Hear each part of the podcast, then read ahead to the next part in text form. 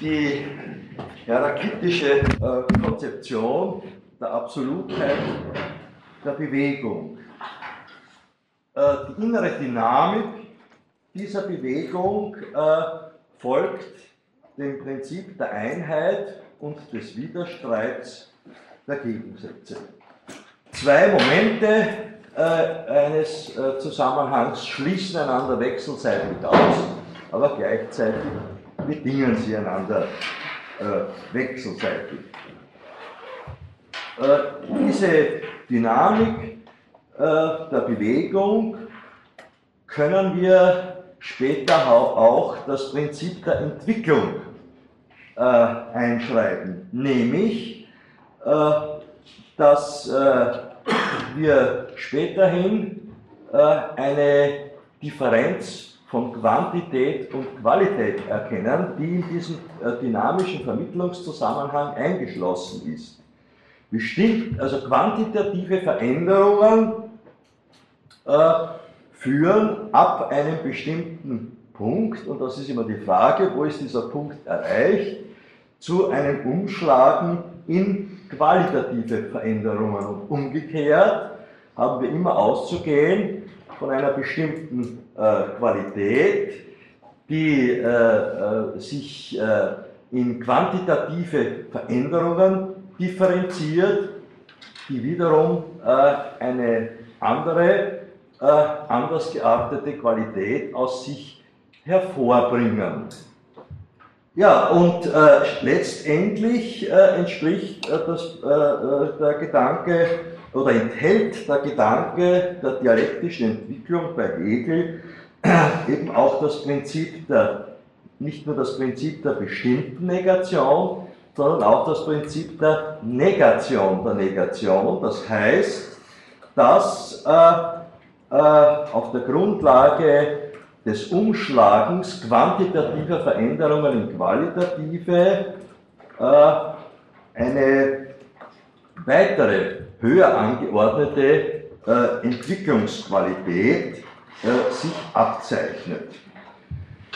Ja, äh, also Einheit und Widerstreit der Gegensätze, Umschlagen quantitativer Veränderungen in qualitative und umgekehrt und letztendlich äh, Negation der Negation als äh, qualitative äh, Höherentwicklung. Die Dialektik Hegels vollzieht somit die Bewegung des Denkens, das eben dem methodischen Gang der Sache selbst folgt, der Bewegung im Widerstreit der Gegensätze, im Zeichen der bestimmten Negation. Und die Frage, die daraus zunächst auch entsteht, ist eben, wann und womit beginnt die Bewegung des Denkens in der Philosophie. Und äh, wie äh, dieser Anfang, dieser Beginn äh, äh zu sehen ist, das äh, versucht Hegel am Anfang seiner Logik uns kenntlich äh, zu machen. Ja, der Anfang in der Logik hat auch, wenn Sie so wollen, bei Hegel eben ein gewisses Korrelat, allerdings mit anderen Vorzeichen, in seiner Phänomenologie des Geistes. Man könnte auch Bezug nehmend auf Kant mit der Differenz von Anschauung und Begriff arbeiten und sagen, der Anfang in der Logik bei Hegel ist der Anfang gewissermaßen mit dem reinen Begriff, mit dem reinen Unbestimmten des Seins, während der Anfang in der Phänomenologie des Geistes der Anfang äh, mit der reinen Anschauung äh, ist, der äh, beim Hier und Jetzt ansetzt. Und dem möchte ich mich jetzt äh, zuwenden. Ich gehe also jetzt über von der hegelischen Logik zur äh, Phänomenologie des Geistes. Der Einstieg äh, beginnt mit, der, mit der sinnlichen Gewissheit. Äh, die sinnliche Gewissheit ist für Hegel in der Phänomenologie des Geistes die unmittelbare Gewissheit über das, was hier und jetzt unmittelbar vor uns liegt. Was gerade hier und jetzt, man könnte sagen mehr oder weniger zufällig, äh, unser Gegenstand ist. Wir liegen im Bett, schlagen die Augen auf und es ist finster. Hier und jetzt ist es Nacht. Dann schlafen wir wieder ein und erwachen nach einiger Zeit wieder, öffnen wieder die Augen und es ist hell. Hier und jetzt ist es Tag. Und daraus entsteht schon ein Problem, auch für Hegel. Und da bringe ich Ihnen äh, ein äh, Zitat auf der Seite 82, ich verwende auch in der, äh, bezüglich der Phänomenologie, die Surkamp-Taschenausgabe, äh, den Band 3, der die Phänomenologie des Geistes äh, enthält. Und da sagt Hegel auf Seite 82 folgendes. Das Wissen, welches zuerst oder unmittelbar unser Gegenstand ist, kann kein anderes sein als dasjenige, welches selbst unmittelbares Wissen, Wissen des Unmittelbaren oder Seienden ist. Wir haben uns ebenso unmittelbar oder aufnehmend zu verhalten, also nichts an ihm, wie es sich darbietet, zu verändern, um von dem Auffassen das Begreifen abzuhalten. Ja, aber was passiert jetzt, äh, äh, wenn wir uns äh, äh unmittelbar aufnehmend verhalten? Äh, erstens einmal, wir nehmen das, was ist, eben unmittelbar auf. Wir verhalten uns undifferenziert, treffen keinerlei Unterscheidung. Wir treffen auch keinerlei Unterscheidung zwischen uns selber, also äh, als Ich und Subjekt, und äh, dem Gegenstand, den wir vor uns haben. Das heißt, wir haben eigentlich gar keinen Gegenstand vor uns, weil wir noch keine gegenständliche Unterscheidung treffen können. Wir befinden uns äh, nicht oder noch nicht, müsste man jetzt sagen, in Gegenlage äh, zu einem Objekt, zu einem Gegenstand. Wir sind eins mit dem Gegenstand.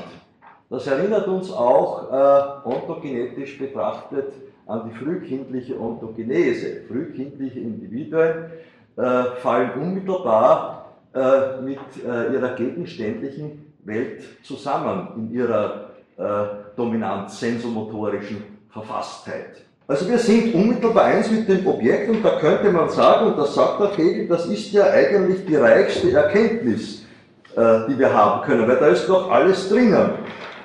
Es ist noch nichts am Objekt realisiert, es ist noch nichts weggelassen, es ist noch nichts strukturiert. Ja, wie gesagt, das könnte uns erinnern an die Position des frühkindlichen Individuums, das noch nichts äh, gelernt hat, das noch nicht gelernt hat, sich von Gegenliegendem zu unterscheiden und Gegenliegendes selbst von sich zu unterscheiden. Das heißt, äh, aber auf der anderen Seite, es ist die Sinnlichkeit, sinnliche Gewissheit, und so äh, argumentiert das auch Hegel, nicht nur die reichste Erkenntnis, die wir haben können, weil noch alles offen ist und alles drinnen ist, sondern eben deswegen ist die sinnliche Gewissheit auch die ärmste Erkenntnis. Das Einzige, was wir, was wir äh, äh realisieren, ist, es ist irgendetwas. Aber was das ist, wissen wir noch nicht. Also kehren wir nochmals zu der Situation zurück, wo wir uns vorstellen, wir wachen auf, mitten in der Nacht, schlafen wieder ein, wachen äh, wieder auf äh, und es ist Mittag, ne, äh, äh wo uns der Sonnenschein blendet. Ne, und die Frage ist, äh, gibt es nicht doch etwas, was wir zwischen diesen beiden Phasen des Erwachens gelernt haben, realisiert haben. Und in dieser Richtung äh, geht auch äh, die Überlegung bei Hegel weiter. Auf Seite 84 sagt er dann, äh, auf die Frage, was ist das Jetzt? Antworten wir also zum Beispiel, das Jetzt ist die Nacht. Um die Wahrheit dieser sinnlichen Gewissheit zu prüfen, ist ein einfacher Versuch hinreichend. Wir schreiben diese Wahrheit auf. Das kann natürlich ein kleines Baby nicht, aber äh, können sozusagen das Aufschreiben im metaphorischen Sinne nehmen. Also wir merken uns das. Ne? Um die Wahrheit äh, dieser äh, sinnlichen Gewissheit also wir, äh, zu prüfen, schreiben wir diese Wahrheit auf. Eine Wahrheit kann durch Aufschreiben nicht verlieren. Ebenso wenig dadurch, dass wir sie aufbewahren. Das Aufbewahren kommt uns ja bekannt vor im Sinne der hegelischen Dialektik des Aufhebungsgedankens. Ne? Das ist ein Moment des Aufhebens. Sehen wir jetzt diesen Mittag die aufgeschriebene Wahrheit wieder an, so werden wir sagen müssen, dass sie schal geworden ist. Ja, also was ist jetzt zwischen Nacht und Mittag passiert? Nun, Erstens einmal, wir haben uns äh, beim mittäglichen äh, Erwachen an das nächtlichen, nächtliche Erwachen erinnert. Das heißt, wir haben äh, diese Erinnerung aufbewahrt. Wir haben zwischen dem ersten unmittelbaren Eindruck, jetzt ist Nacht, und dem zweiten unmittelbaren Eindruck, jetzt ist Tag, was gemacht? Wir haben äh, zwischen diesen beiden Eindrücken, zwischen dem aufgeschriebenen Hier und Jetzt und zwischen dem jetzigen Hier und Jetzt vermittelt. Das heißt, wir haben ontogenetisch gesprochen, würde man sagen, gelernt. Und die Pointe dieses Lernprozesses ist die, dass wir uns in der erinnernden Vermittlung zwischen Nacht und Tag selber und das äh, ist dann der nächste Schritt, als vermittelnde Instanz erfahren. Nämlich, wir stellen fest, dass da hier etwas nicht in Ordnung ist, nicht? mit dem Hier und Jetzt, äh, als ichhaftes Subjekt, das sich über den Wechsel von Tag, Nacht und Tag erhalten hat. Wir sind ja äh, äh, dieselben geblieben. Nicht? Nur die Umgebung hat sich verändert. Das Hier und Jetzt hat sich verändert. Man könnte diesen Gedanken auch mit dem der äh, Genidentität, äh, die wir alle in uns haben, äh, in Bezug setzen. Nicht? Jede oder jeder von uns in diesem Raum ist der oder dieselbe, die er oder sie als kleines Baby war und gleichzeitig aber nicht. nicht? Also das heißt, es äh, äh, ähm, erfolgt ja auch die, äh, im Verlauf des Prozesses äh, des Anfangs äh, der hegelischen Phänomenologie des Geistes äh, im Prozess des Hier und Jetzt die Konstituierung des Ich als Subjekt, das sich letztendlich in Gegenlage zu einem äh, gegenüberliegenden zu realisieren beginnt.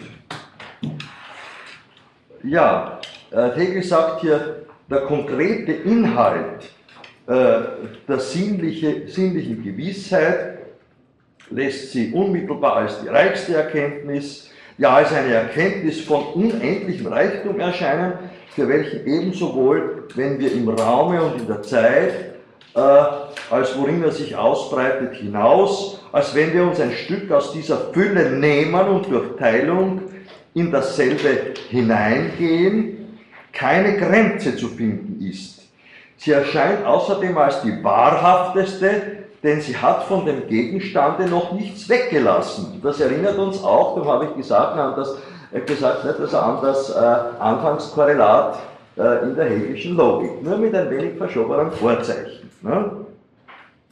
Also diese Gewissheit aber gibt in der Tat sich selbst für die abstrakteste, abstrakteste und ärmste Wahrheit aus. Sie sagt von dem, was sie weiß, nur das aus, es ist. Und ihre Wahrheit enthält allein das Sein der Sache. Das Bewusstsein seinerseits ist, es geht ja auch um, es geht ja die, äh, um die Phänomenologie des Bewusstseins, um den Gang des Bewusstseins. Ne? Das ist der, ja, der Kerngedanke der hegelischen Phänomenologie. Das Bewusstsein seinerseits ist in dieser Gewissheit nur als reines Ich. Oder ich bin darin nur als reiner dieser und der Gegenstand ebenso nur als reines Dieses. Wie beim sensomotorischen Baby. Ja? Könnte man auch sagen. Dann äh, ein Stück weiter heißt es äh, dann, unter den unzähligen dabei vorkommenden Unterschieden finden wir allenthalben die Hauptverschiedenheit, dass nämlich in ihr sogleich aus dem reinen Sein die beiden schon genannten Diesen, ein Dieser als Ich und ein Dieses als Gegenstand herausfallen. Reflektieren wir über diesen Unterschied, so ergibt sich, dass weder das eine noch das andere, also weder das, dieser als Ich noch dieses als Gegenstand, weder das eine noch das andere nur unmittelbar in der sinnlichen Gewissheit ist, sondern zugleich als vermittelt. Ich habe die Gewissheit durch ein anderes, nämlich die Sache, und diese ist ebenso in der Gewissheit durch ein anderes, nämlich durch ich. Also das ist die erste Erfahrung, die im Rahmen der Bewegung der sinnlichen Gewissheit äh, gemacht wird. Der Lernprozess, äh, der hier äh, sich zeigt, ist äh, zu sehen als Prozess der Selbstkonstituierung des ichhaften Subjekts. Hier äh, können wir auch einen Moment des fichtischen äh, Denkens enthalten finden, nämlich, äh, äh, dass das Ich äh, immer nur äh, über das Nicht-Ich äh, sich findet, letztendlich. Und das ist auch ein Gedanke, der bis hin in die Psychoanalyse des 20. Jahrhunderts hineinschwingt. Ne?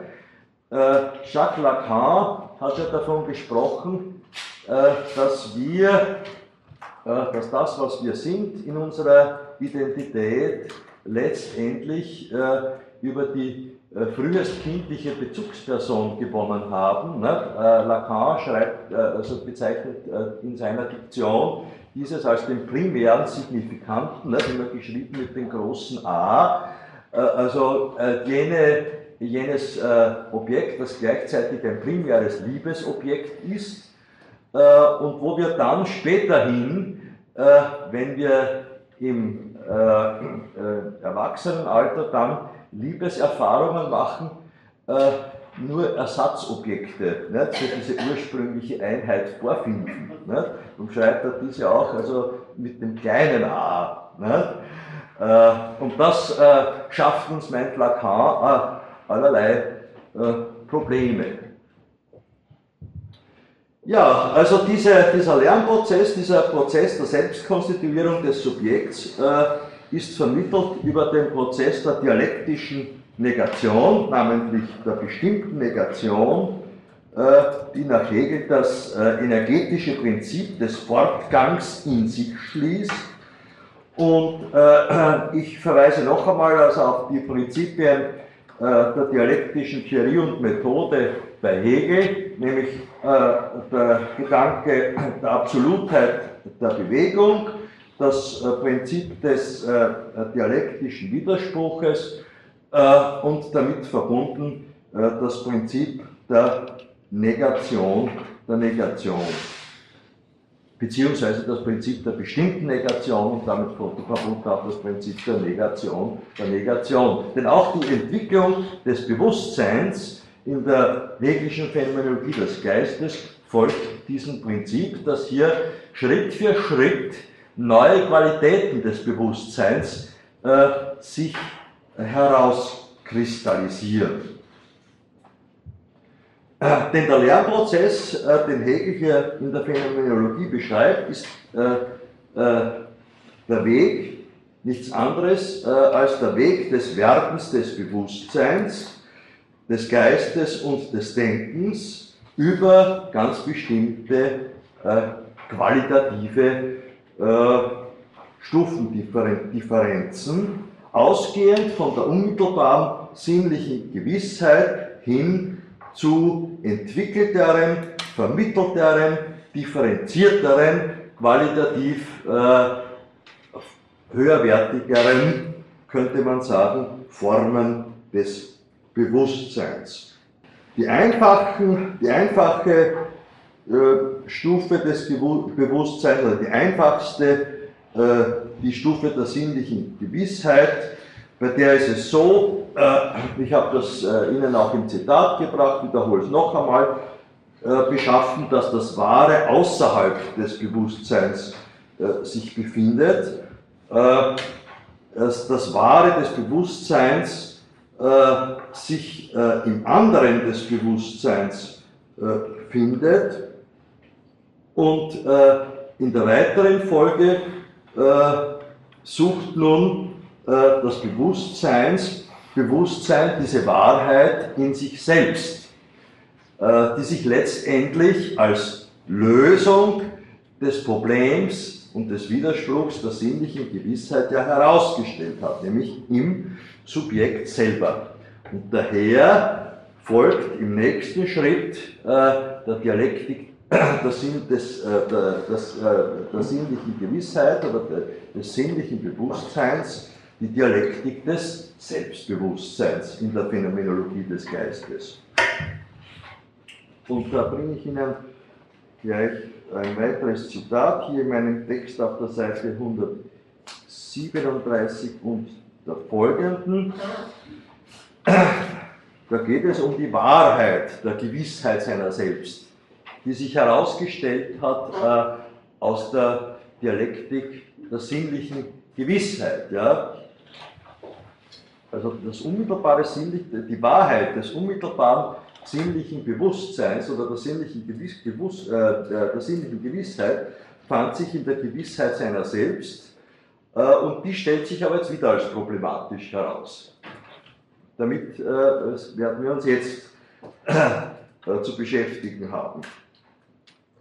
Hegel sagt nämlich hier, in den bisherigen Weisen der Gewissheit ist dem Bewusstsein das Wahre etwas anderes als es selbst. Nunmehr aber ist dies entstanden, was in diesen früheren Verhältnissen nicht zustande kam, nämlich eine Gewissheit, welche ihrer Wahrheit gleich ist. Denn die Gewissheit ist sich selbst ihr Gegenstand und das Bewusstsein ist sich selbst das Wahre. Ich, sagt Hegel, ist der Inhalt der Beziehung und das Beziehen selbst. Es ist selbst gegen ein anderes und greift zugleich über dies andere über, das für es ebenso nur es selbst ist. Das ist die nächste Stufe Freud würde sagen, der kindliche Narzissmus, nicht, wo der Mittelpunkt der Welt bei einem selbst liegt nicht, und wo auf alles zugegriffen wird. Ja, also das Ich ist der Inhalt der Beziehung und das Beziehen selber, sagt Hegel. Also was sich im ersten Lernschritt ergeben hat, ist ein selbstbezügliches, eben äh, Freud würde sagen, narzisstisches Subjekt und äh, seine Haltung zur Welt ist die des Begehrens. Alles äh, soll einverleibt werden, was vorgefunden wird. Alles wird also angegriffen, irgendwo hingeschmissen, in den Mund gesteckt, nicht? in der frühkindlichen Ontogenese. Und dafür steht bei Hegel äh, der Gedanke bzw. der Begriff der Begierde in der hegelischen in der Phänomenologie des Geistes. Die Begierde, das ist das aus der Unmittelbarkeit der sinnlichen Gewissheit hervorgetretene Selbstbewusstsein. Also wenn wir jetzt etwa die, sinnliche, die Stufe der sinnlichen Gewissheit äh, in etwa vergleichen äh, können mit äh, der sensomotorischen Stufe des frühesten, äh, kind, äh, frühestkindlichen Individuums, welches in seinem Hier und Jetzt mit äh, seiner Welt unterschiedlich, unterschiedslos zusammenfällt, so können wir nun das Selbstbewusstsein auf der Stufe der Begierde äh, vergleichen mit der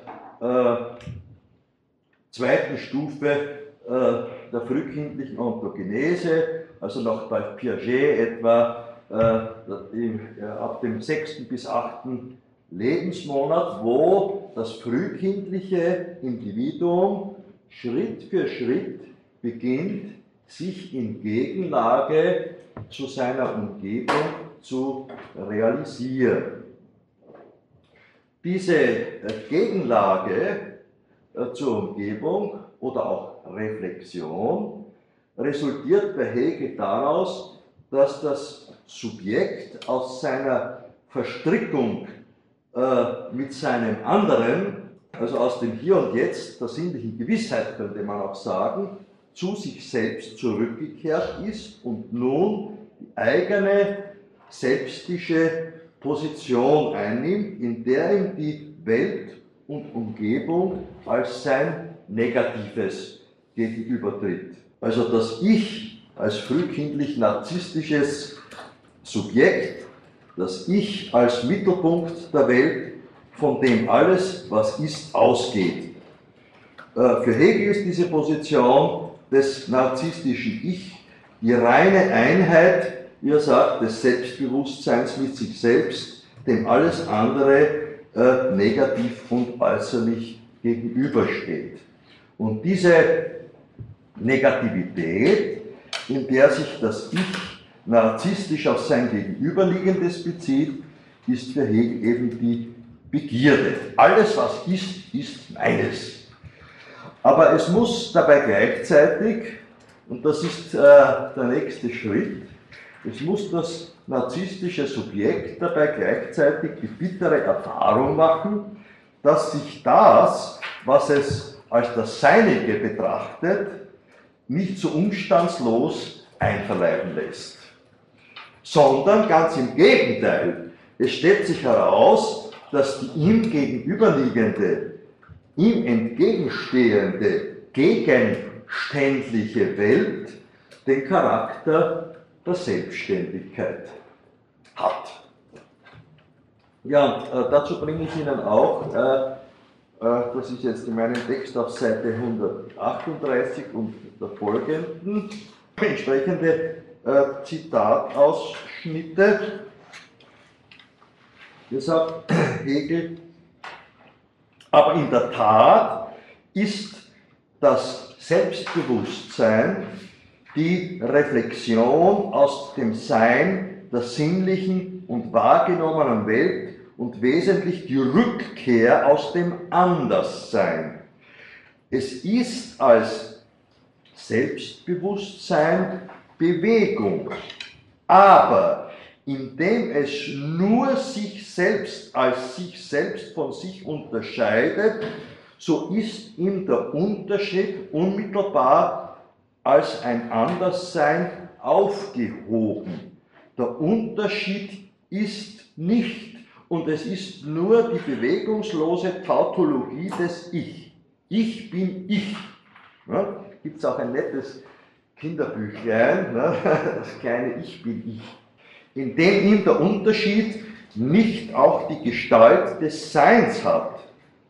Ist es nicht Selbstbewusstsein. Es ist hiermit für es äh, das Anderssein als ein Sein oder als unterschiedenes Moment. Aber es ist für es auch die Einheit seiner selbst mit diesem Unterschiede und als zweites unterschiedenes, als zweites unterschiedenes Moment. Mit diesem ersten Moment ist das Selbstbewusstsein als Bewusstsein und für es die ganze Ausbreitung der sinnlichen Welt erhalten, aber zugleich nur als auf das zweite Moment, die Einheit des Selbstbewusstseins mit sich selbst bezogen. Ja, und äh, dann heißt es äh, an weiterer Stelle, das heißt, es ist Begierde überhaupt das Bewusstsein hat als Selbstbewusstsein nunmehr einen gedoppelten Gegenstand. Das Bewusstsein hat als Selbstbewusstsein nunmehr einen gedoppelten Gegenstand. Den einen, den unmittelbaren, den Gegenstand der sinnlichen Gewissheit und des Wahrnehmens, der aber für es mit dem Charakter des Negativen bezeichnet ist. Und den zweiten, nämlich sich selbst, welcher das wahre Wesen und zunächst nur erst im Gegensatze des ersten vorhanden ist. Das Selbstbewusstsein stellt sich hierin als die Bewegung dar, worin dieser Gegensatz aufgehoben und ihm die Gleichheit seiner selbst mit sich wird. So selbstständig also das Bewusstsein, ebenso selbstständig ist an sich sein Gegenstand. Das Selbstbewusstsein, welches schlechthin für sich ist und seinen Gegenstand unmittelbar mit dem Charakter des Negativen bezeichnet oder zunächst Begierde ist, wird daher vielmehr die Erfahrung der Selbstständigkeit desselben, nämlich seines Gegenstandes machen. Das ist die bittere Erfahrung im nächsten Schritt. Also diese Verkehrtheit, von der Hegel hier spricht, bedeutet, dass das narzisstische Ich oder diese, diese Umkehrung, diese Umkehrlogik bedeutet, dass das narzisstische Ich die äh, enttäuschende Erfahrung machen muss, dass nicht die Welt der Objek Objekte von ihm, äh, sondern dass vielmehr das Subjekt von der Welt der Objekte abhängig ist. Das heißt, es entsteht äh, im, innerhalb des Bewusstseins eine Art Spaltung in zwei äh, einander ausschließende, gegenüberliegende äh, Momente.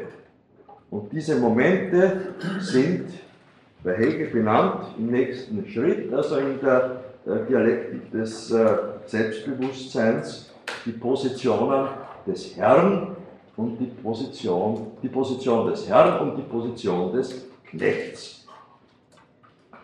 Der Herr, das ist der Anerkannte, Anerkannte, also der nach Anerkennung äh, Strebende, und der Knecht ist der Anerkennende, äh, sein anderes, gewissermaßen anerkennen müssende, zwangsläufig anerkennen müssende Teil des Selbstbewusstseins. Und da sagt Hegel dazu auf Seite, gleich auf Seite 147, äh, dieser äh, Begriff des Anerkennens, der, äh, der Verdopplung des Selbstbewusstseins in seiner Einheit ist nun zu betrachten, wie sein Prozess für das Selbstbewusstsein erscheint. Er wird zuerst die Seite der Ungleichheit beider darstellen oder das Heraustreten der Mitte, nämlich der Mitte des äh, reinen Ich, ne, äh, in die Extreme, welche als Extreme sich entgegengesetzt sind und von welchen das eine nur anerkanntes und das andere nur anerkennendes ist. Ja, äh, da diese beiden Positionen, das Anerkannte und das Anerkennende, Herr und Knecht, einander wechselseitig ausschließen, äh, entsteht äh, ein Widerspruch, der, wie Hegel das da drastisch metaphorisch ausdrückt, in einen Kampf auf Leben und Tod mündet, indem sich beide Momente des Selbstbewusstseins, nämlich Herr und Knecht, äh, in diesem Kampf auf Leben und Tod äh, bewähren müssen.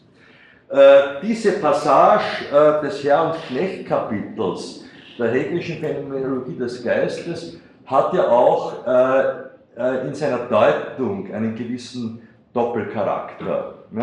Die eine Deutung, die eine Seite der philosophiegeschichtlichen Deutung, sozusagen orientiert sich rein auf die Bewusstseinsebene, also auf, auf das Innerbewusste des Prozesses der Herr-Knecht-Dialektik, während äh, eine andere Deutungsvariante äh, stärker versucht, äh, die sozialphilosophischen Implikationen dieses Prozesses oder dieses Prozessgedankens bei Hegel äh, aufzunehmen. Ich brauche Ihnen, glaube ich, nicht zu verraten, dass sich hier äh, zunächst einmal in erster Linie der Name Marx damit verbindet, der ja äh, Hegel äh, in seinen frühen Schriften, in den ökonomisch-philosophischen Manuskripten äh, gelobt hat, aber zugleich kritisiert hat. Ne? Gelobt hat Hegel, hat äh, Marx Hegel wegen also des äh, Gedankens, äh, der, der, äh, sozialphilosophischen Gedankens, den er hier gesehen hat, ne, dass äh, Herr und Knecht sozusagen äh, im Sinne der Dialektik des Widerstreits der Gegensätze sich bewegen müssen. Ne? Und wenn man hier jetzt auf der Makro, sozi sozialen Makroebene der ökonomischen, wie sie Marx vor Augen hatte, ne, Kapital und Arbeit ähm, gegenüberstellt, so schließen die einander natürlich aufgrund ihrer äh, ökonomischen, äh, unverzichtbaren ökonomischen Interessenslagen einander wechselseitig aus und gleichzeitig äh, bedingen sie äh, einander wechselseitig im Kontext des übergreifenden Bewegungsprozesses, der sich auf der sozialökonomischen Ebene bei Hegel als äh, Arbeitsprozess äh, herausstellt, nämlich als gesellschaftlicher Arbeitsprozess, während bei Hegel, wo ja auch äh, im Rahmen der Herr- und Knecht-Dialektik der Arbeitsbegriff äh, implantiert wird, äh, dieser Arbeitsbegriff äh, natürlich nicht diese äh, äh, kapitalökonomische Dimensionierung erfährt, wohl aber eine gewisse Deutungsmöglichkeit erkennen lässt, die es äh, sinnvoll macht, äh, auch also unabhängig von Marx ist einmal gesprochen, den Arbeitsprozess, den Hegel anspricht, also den, Arbeitsbegriff, den Hegel hier anspricht, nicht bloß als Arbeit des Bewusstseins verstehen zu wollen.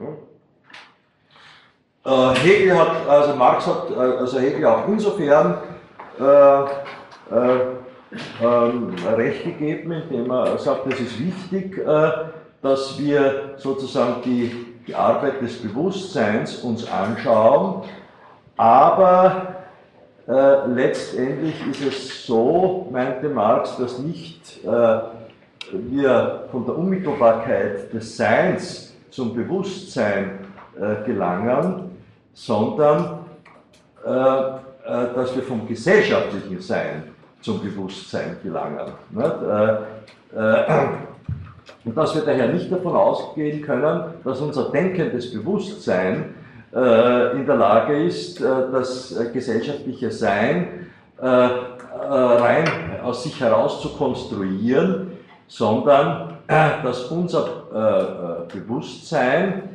immer Gedanken folgt, die letztendlich mit dem gesellschaftlichen Sein, in das wir eingeschlossen sind, zu tun haben. Ne? Ich werde möglicherweise dann beim nächsten Mal auch auf Marx und vor allem also auch auf, auf, unter Umständen auf, auf Lukács eingehen, der versucht hat, äh, eine Ontologie des Arbeitsprozesses äh, oder eine äh, Ontologie des Arbeit, also Arbeitsbegriffes zu ansatzweise zu entwickeln. Ja, äh, Jetzt äh, sagt äh, Hegel hier Folgendes, das Verhältnis, er sagt hier beide Selbstbewusstseine, also diese Dimension, einerseits sind die Dimensionen des Selbstbewusstseins des werteten Selbstbewusstseins, eben Positionen des werteten Selbstbewusstseins, Bewusstseinsdimensionen, Herr und Knecht.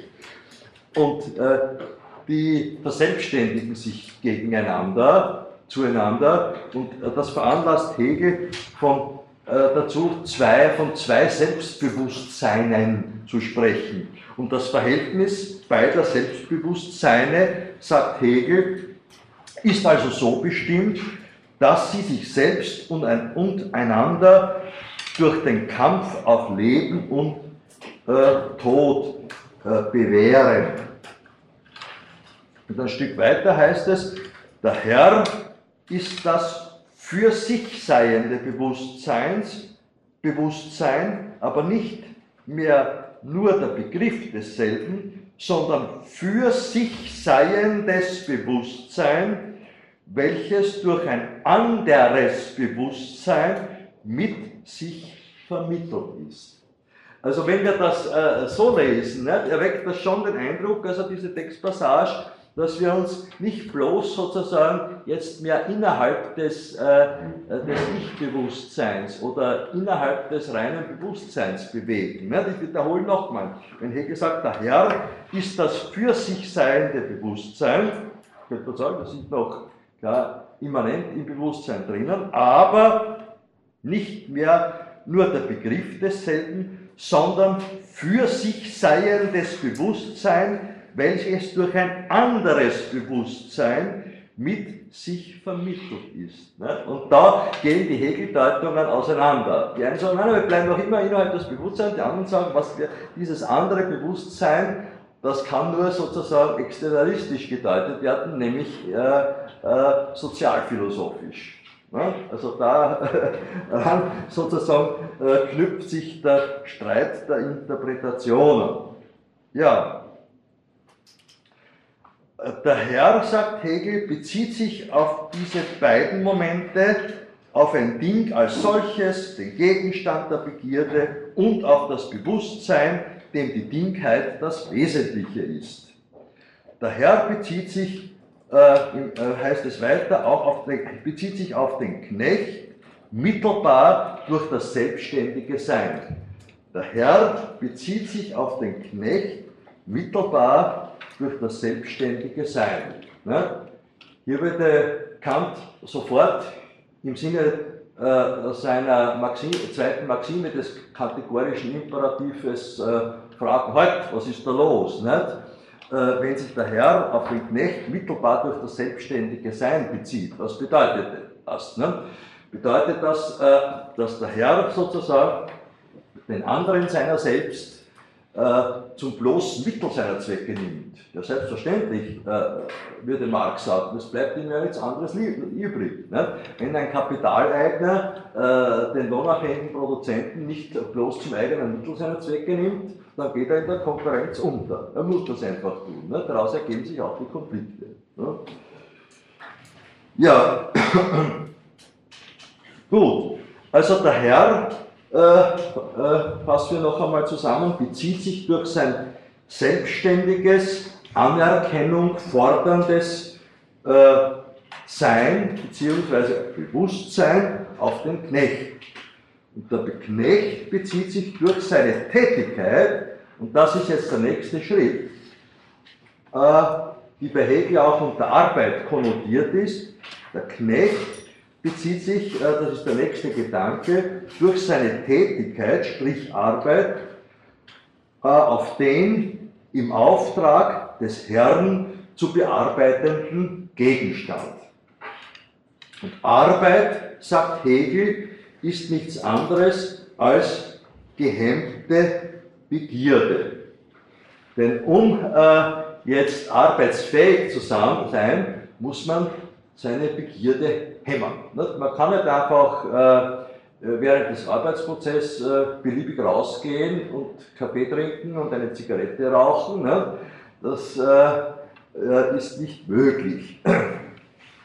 Aber die ganze Sache hat, also der, Herr sozusagen, steht zunächst auf der Position der ungehemmten Begierde.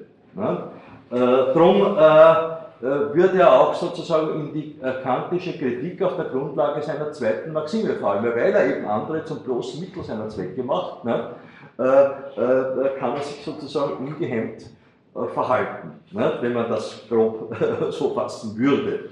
Während der, äh, der arbeitende Knecht äh, gezwungen ist, seine Begierde zu hämmern, aber, und das ist die Point jetzt bei Hegel, äh, äh, aus der, aus der Hegelischen Herr-Knecht-Dialektik, mit der ich äh, fürs heutige abschließen möchte, nämlich eben durch die Hemmung seiner Begierde mittels des arbeitenden Bezugs auf den Gegenstand erlangt der Knecht eben seine Selbstständigkeit, während der Herr äh, in die Gefahr der Unselbstständigkeit gerät. Das wäre sozusagen die Pointe. Äh, und diese Pointe können, wird, ist leicht zu verstehen, hat natürlich Marx sehr gefallen, nicht? mit seiner sozusagen äh, politikökonomisch-sozialphilosophischen Deutung äh, der hegelischen Herr- und Knecht-Dialektik.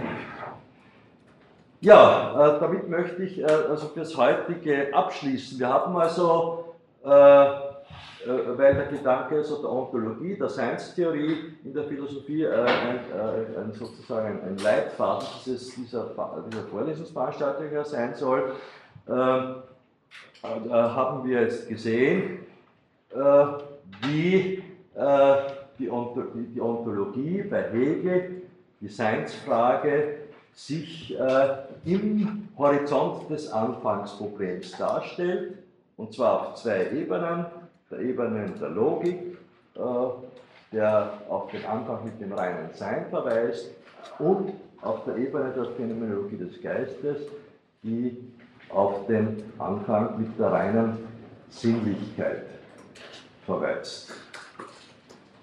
Ja, bitte dazu Fragen, bitte, ja. Ja, es ist fast eine Provokation, ja, diese, diese Sichtweise.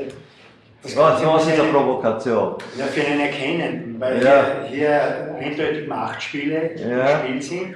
Und Macht ja. und Erkenntnis schließen sich, ich würde mal sagen, aus. Ja. ja. So wie die Wahrnehmung und ja, Es geht um Leben und Tod, ne? ja, sagt Aber was ist jetzt der Sinn? Wo ist, das, wo ist der Zweck, wo ist das Mittel dieses Prozesses?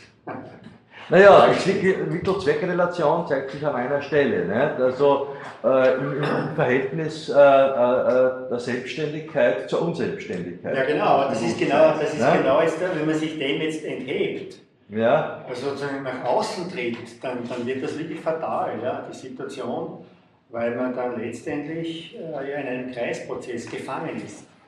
Ja, das wird ja Hegel auch immer wieder vorgeworfen. Nicht? Und zwar, Hegel spricht ja selbst äh, bezüglich seines Systems von einem Kreis von Kreisen. Ja, ja. Ja, äh, und deswegen hat äh, der, der, Marx gemeint, na so geht's nicht, man muss den guten Hegel vom Kopf auf die Füße stellen. Dann geht es vielleicht weiter. Ne? Aber auch das, ne? das andere, ist nicht so klar. Ne? Das andere wäre eine Erlösungstheorie. Ja, ja. Ja, ist es eine Erlösungs- oder eine Lösungstheorie? Ja, eine Lösung. Das ist die Frage. Ne, die hier naja, die Lösung, die, Lösung, die Lösung kann immer noch die Kreisfunktion sein. Ja. Aber die Erlösung wäre die Erlösung von dieser Kreis, von dieser Fatalität ja, ja, ja. Und das ist ein Versprechen, ja, ja, das nicht, nicht eingehalten wird. Ja, das Heraustreten, das sprengende Heraustreten aus dem Kreis ja, ne? aus ja des Systems. Ne? Die Buddhisten äh, ihre Nirvana. Ja, ja, das, das wäre sozusagen äh, äh, äh, über Marx hinaus gewissermaßen die anarchistische Variante. der Problemlösung, möglicherweise. Ne? Wenn, jetzt, wenn, wenn, wenn, man im sozialphilosophischen Kontext des Durchdenkens der Hegelischen Der Chaos wäre die letzte. Ja. Und mit dem Chaos sind wir dann ja, in der Lichterkennbarkeit. Ja, ja. Also die Lichterkennbarkeit ja, ist eigentlich die Erlösung. Ja, ja. Chaos natürlich, ja. Ja, noch weitere Fragen. Gut, dann darf ich äh, das heutige schließen und setze das nächste Mal. Danke.